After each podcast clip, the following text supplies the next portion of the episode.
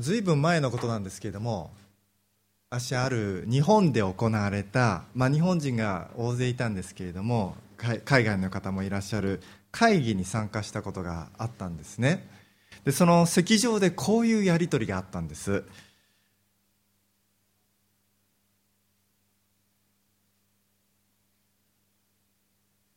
その話をする前に今日の聖書の箇所を読まなきゃいけなかったのでちょっと聖書の箇所を読みますね。聖書の箇所を読み忘れてました。えっとルカによる福音書の、えー、第13章の6節から9節です、えー、前にもこうスクリーンで書いてありますので、えー、それを見てください、えー、ルカによる福音書第13章の6節から9節まで。そしてイエスは次の例えを話された。ある人がブドウ園にイチジクの木を植えておき実を探しに来たが見つからなかった。そこで園庭に行った。んもう三年もの間このイチジクの木に実を探しに来ているのに見つけた試しがない。だから切り倒せ。なぜ土地を塞がせておくのか。園庭は答えた。ご主人様今年もこのままにしておいてください。木の周りを掘って肥やしをやってみます。そうすれば来年は実がなるかもしれません。もしそれでもダメなら切り倒してください。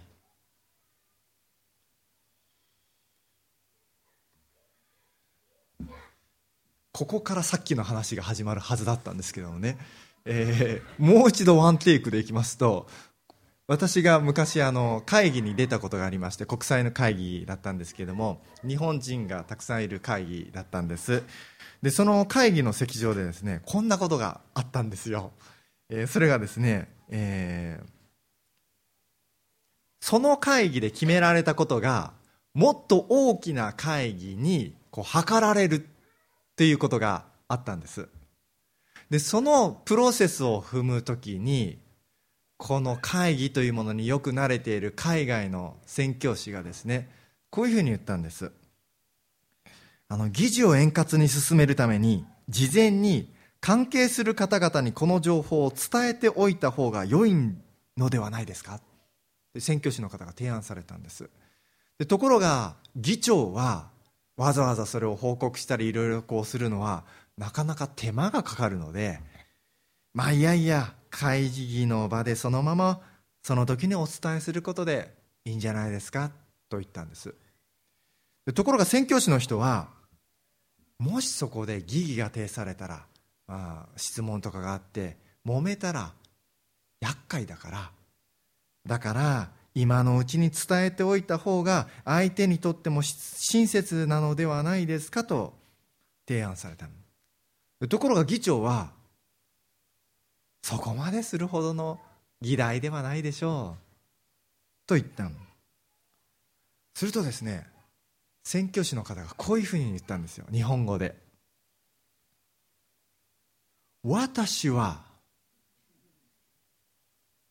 根回しというのが大事だと思うんです。会議に出席した日本人はみんな笑ったんですね。で口々に言ったんです。先生ずいぶん日本的なこと言いますね。この後どうなったのかは私は覚えてません。ただ私は根回しと宣教師が言ったこととそれを日本的ですねと言ったことが忘れられないんです。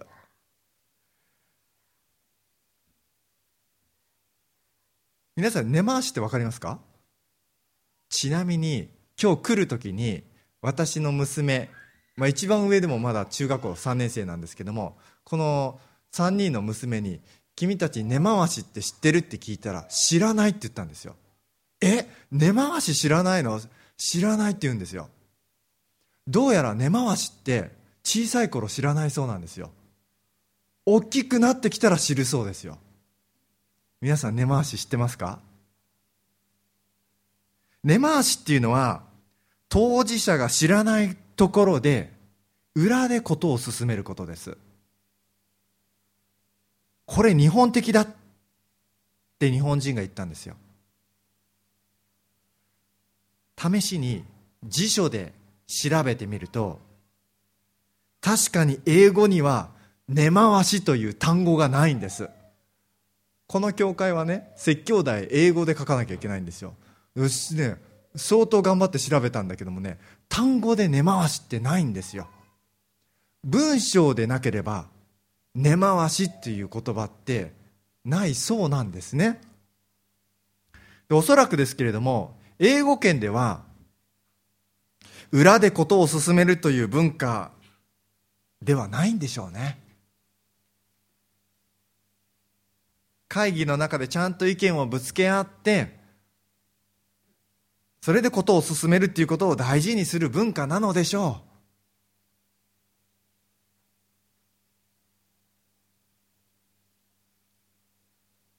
う。しかしですね聖書には根回しがあるんですよ。根回しとは元来根っこの周りに穴を掘って肥料などを与えて木がちゃんと成長することを助けることです。あの辞書調べるとそう書いてあるそして英語の辞書でも根回しって言ったら穴を掘って肥料をやるっていうふうに書いてあるんですよ。今日読んだ聖書の話。あれ根回しなんですよ。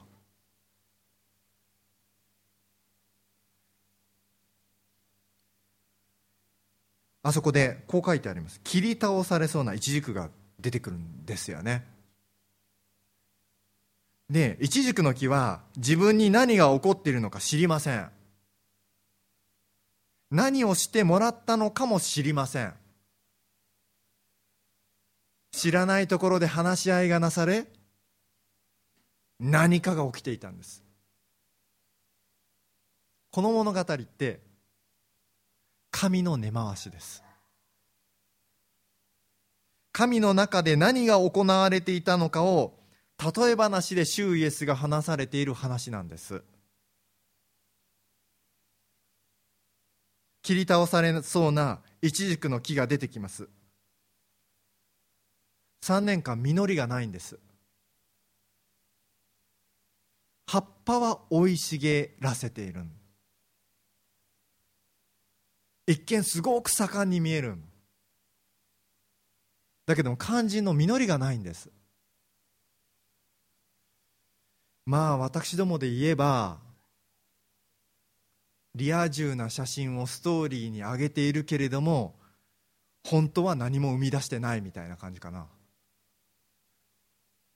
充実しているように見せているんだけれども実際は何の成果もない。うまく立ち回って見せているんだけれども本当は必要なことが何一つできてない、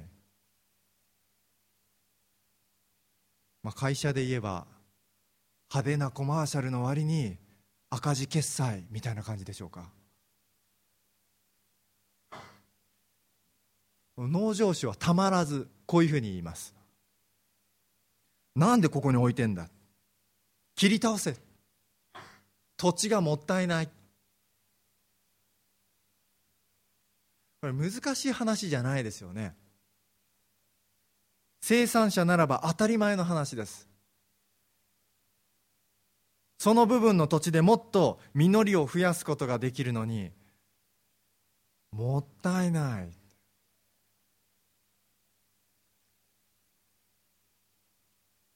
現実の社会の中でもよく目にする光景です。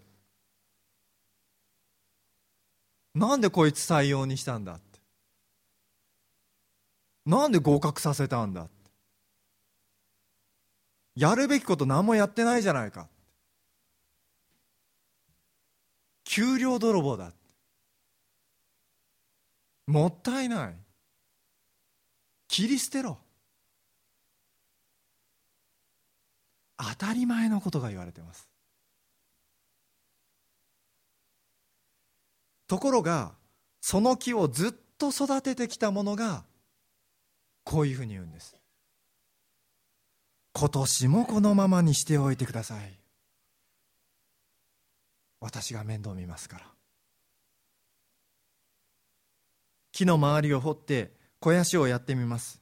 だから今年もこのままにしておいてください。私が面倒見ます。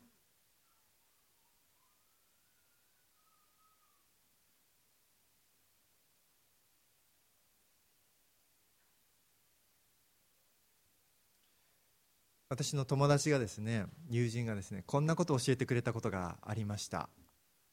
あのその友人は、まあ、会社の名前を言うと誰もが羨むような素晴らしい会社の社員なんです。でその会社に入ってから周りの評価が変わりました。で彼は自分でも自分を誇りにしていました。自分の力でここまでのし上がってきたと自負していました。そんなある時に恩師の葬儀に参列して彼はそこで知るんです。実はその会社に入社できたのはその恩師が裏で働きかけていたからだったんです。よくよく考えると彼はその会社に入れるような人ではありませんでした。有名大学卒業でもないし会社の他の同期との学歴の差は一目瞭然でした。憐れみによってかろうじて卒業できたに過ぎなかった彼はその先生が裏で働きかけたおかげで会社に入れたんです。その方の恵みによって今の自分があるん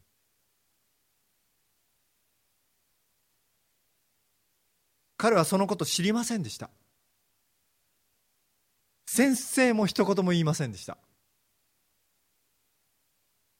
その先生は恩着せがましい方じゃなかったんです。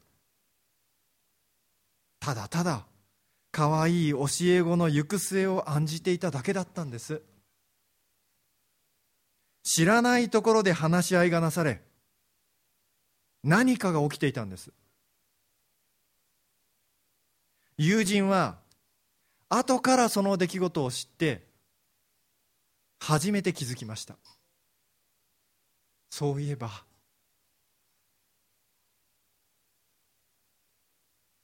先生はその後もよく自分を気にかけて声をかけてくれていたそれなのに自分は感謝の気持ち一つ表さず失礼なことばっかり繰り返してきた。それから彼の生き方は変わりました。傲慢にならずへりくだって謙遜に生きるようになったんです。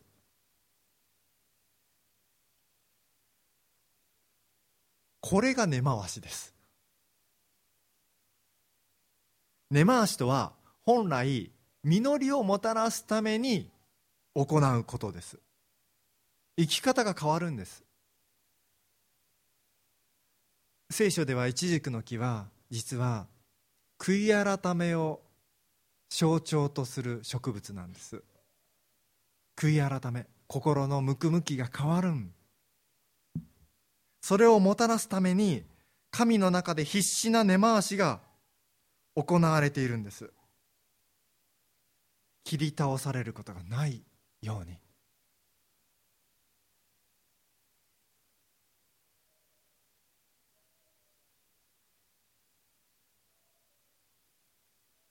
でもこの物語よく読むとちょっと面白いんですね。このイチジクの木ブドウ園に植えられてるんですよ。なんでブドウ園にイチジクの木が植えられているのか分かりません。でも明らかにこの木場違いなんですよ、まあ、会社で言うと採用ミスですよね。でも一軸の木の方でも思ったと思うんですよ。もし意思があるのならば。なんで自分ここにいるんだろうって自分ここにいてもいいのかな？自分ここにいてもいいのかなっていろんなところで感じるんですよね。あのこの前の切り替えのねキリスト教概論って青山学院で授業があるんですけどもそのレスポンスシートに質問があってこんな質問が書いてあったんです。礼拝レポートのために地域の教会に行くんですが私みたいな動機の人が教会に行ってもいいんでしょうか？ちなみに課題をしたら教会にはもう二度と行かないと思います。こんなこと教会の人に失礼というか教会の人にも迷惑だと思うんですがこんな自分が言ってもいいんでしょうか？大丈夫。新刊の時1年生来たら嬉しいでしょ？大丈夫。教会は誰でも来ていいただねこの感想は切り替えの礼拝レポートで教会に来てくれた人がよく感じることかもしれない。多分今その中でいいねをした人いっぱいいるはずなんだ。アウェー感半端ないんですよ。歌えないよこんな歌とかね。手拍子とかしたことないからみたいな。でもね普段の生活の中でも似たようなことは起こるんですよ。私ここにいてもいいのかな。ってアルバイト先でも友達関係でも会社の中だってあるんですよ。このグループに私必要ないんじゃないかな。明らかにここの空気私乱してるよな。なんか私ここにいない方が本当は友達にとっても会社にとってももしかしたら家族の中でも私本当は邪魔なんじゃないかな。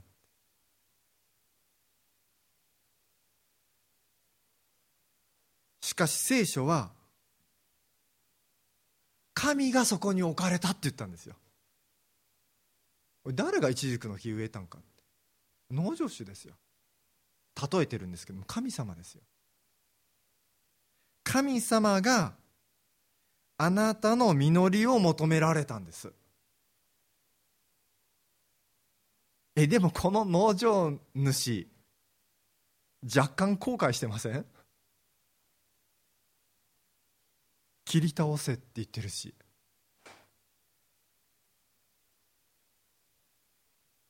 しかしシュイエスは神様の中で何が起きているのかを物語ってるんです。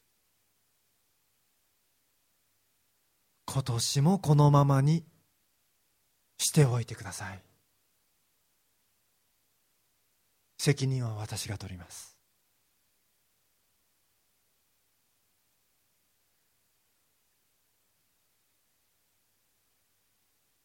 この物語ここで終わってます。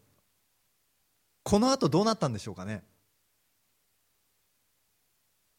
これ園庭にとってかなり危険な賭けに出たんですよ。このイチジクの木その年に実り実りをもたらすでしょうか。私は思うんですけどもね。99%実りもたらさなかったと思うんですよ。そんな簡単な話じゃないと思うんです。だってね今まで3年間実りをもたらさなかったんだからちょっと根に栄養を与えても同じものしか出てこないと思うんですよ。葉っぱしか茂らせなかったんじゃないでしょうかね。そう思うんです。人間も同じですよ。そんなに簡単に変わらないです。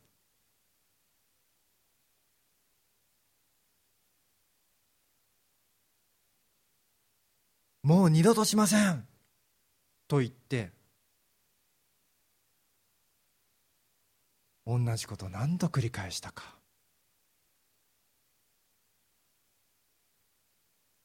誠実に行っているふりをして何度信頼を裏切ったか。バレていないと思って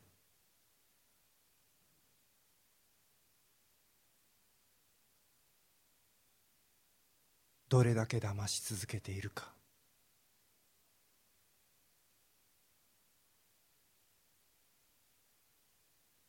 時間が経てばまた同じことの繰り返しです。ベルトコンベヤーの上に乗っているように何をしても結局向かう方向は変わらない。そういうあり方を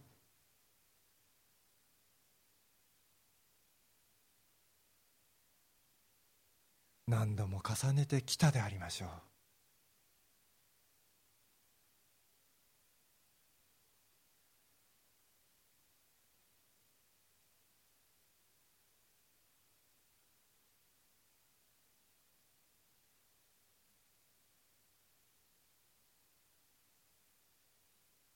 今年一年様子を見て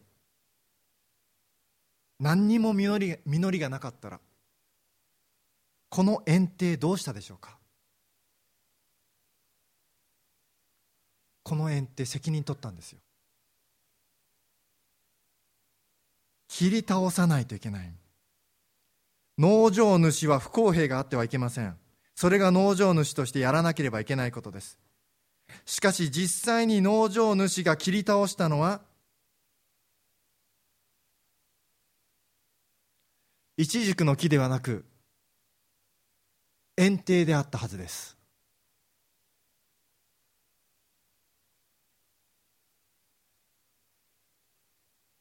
出来損ないのイチジクの木を残して園庭を切り倒す。んなバカな話はありません。それはいくらなんでもやりすぎです。けれども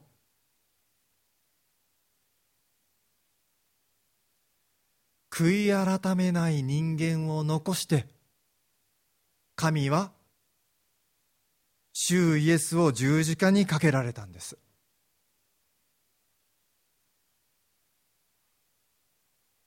あなたのために。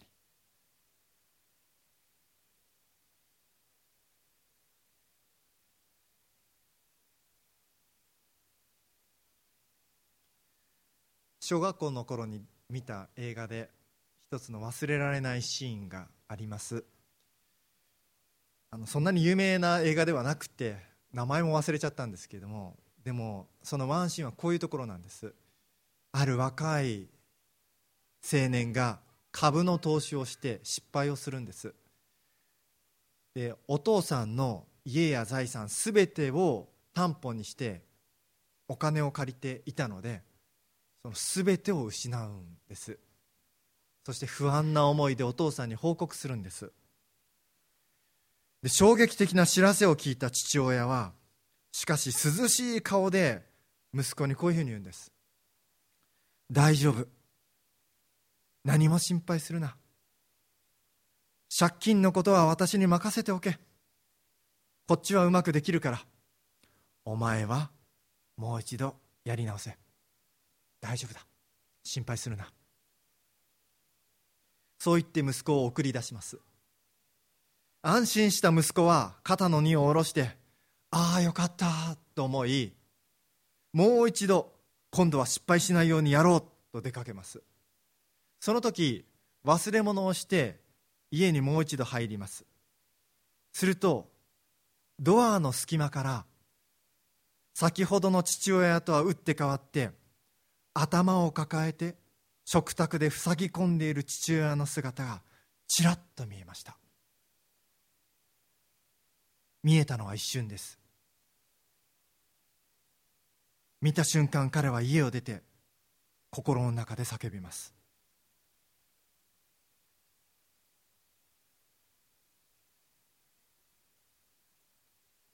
私は何やってんだ？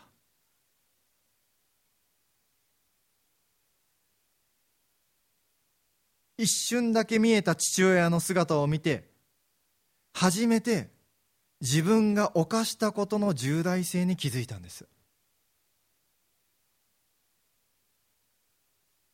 聖書は神の中で何が行われていたのかをしつこく描きません。人間は十字架のシーンをドロドロとしつこいほどに描きますけれども聖書をよく読むと十字架のシーンはさらっと描いています。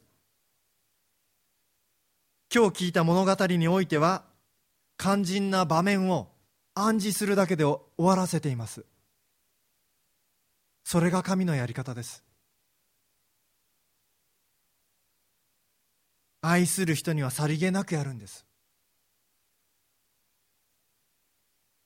お食事に招いてくれた主人がおいしい食事を提供してくれたとしてももしその人がこれ作るの結構大変だったんだよねと言い続けたら嫌な気持ちになりますよね。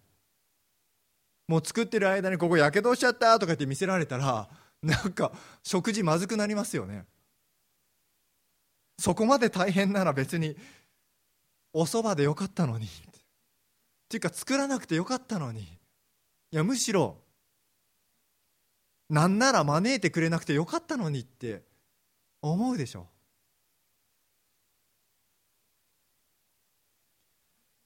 牧師時代しょっちゅう食事に招いてくれたお医者さんがいました。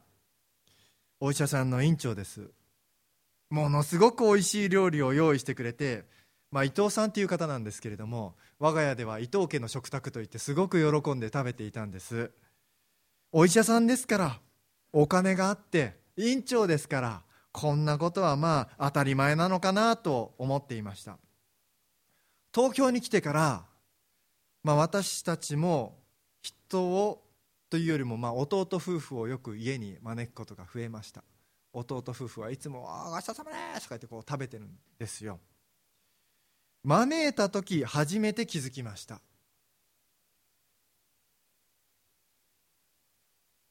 あれいくらかかったんだろうって。我が家に一体いくら使ってくれたんだろう。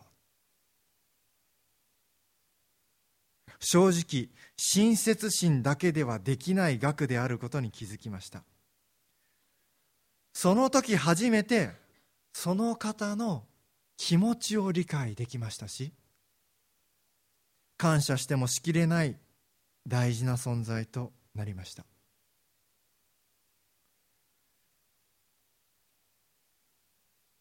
神は最高の食事を最高のテイストで提供される方です。その美味しさに感動した人だけが後から悟ることのできる愛があるんです。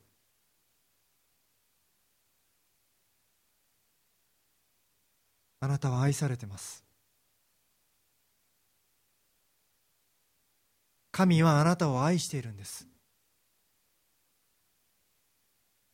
そのあなたを救うために何事もなかったかのようにして根回しがされていたんです。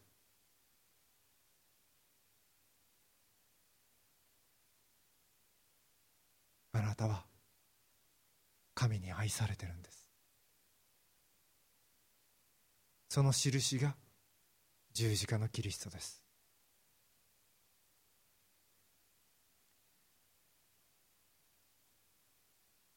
自分で自分に愛想を尽かすことあるかもしれないよね。どうせ私はダメだって。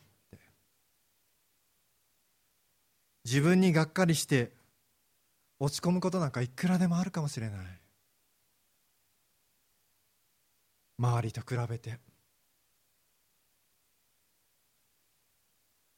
あんな立派な人にはなれない。っていうか自分のやりたいことができないからなりたくもない。でも本当は愛されたい。必要とされたい。神からも人からも自分からもここにいてもいいんだ。って思えるような存在になりたい。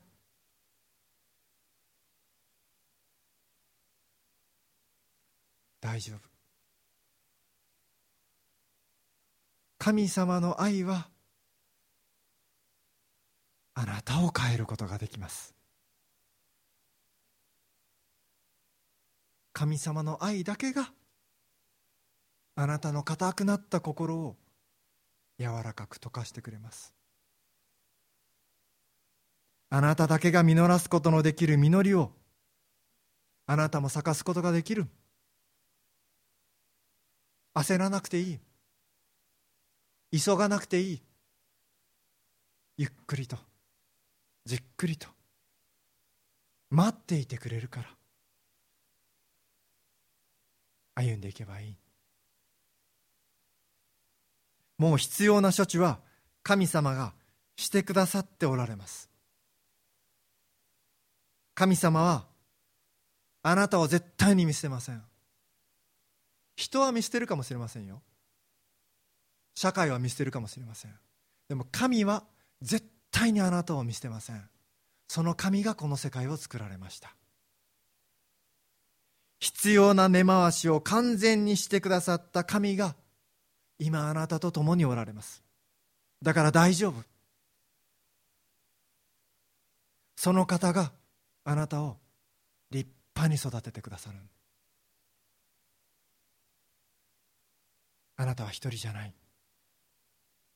神が共におられます。だから大丈夫。大丈夫。もうすでに今あなたがここにいる時点で実りができつつあるんです。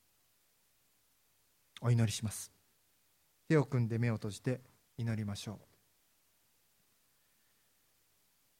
父なる神様今日ここにこのメンバーでこの聖書の言葉をこの時に聞けたこと心から感謝いたします。見ないようにしていましたが本当は自分でも知ってました。愚かな自分であることを。本当は何ほどでもないのにたった一つのものにすがって自分が立派だと思い込んでいました。でも人間として本当は自分がクズな人間であるっていうことも分かってました。でもあなたは私以上によく分かっておられます。そのあなたが私のために何かをしていてくださっておられました。だから今ここに私がいることができます。あなたは生きておられます。だからここに教会があります。だから今今日ここにこの言葉が聞こえてきました。もう大丈夫です。もう大丈夫です。あなたが生きておられるからです。そのことを目で見るよりも確かに心に感じてしっかりと歩んでいくことができます。だからどうか神様いつでもその恵みを忘れないように歩ませてください。忘れそうになったらどうかここに引き戻してください。そこで何度でも立ち直ることができます。あなたの愛を感じていつでもその恵みに生きるものとさせてください。イエス様のお名前によって祈りを捧げます。アーメン。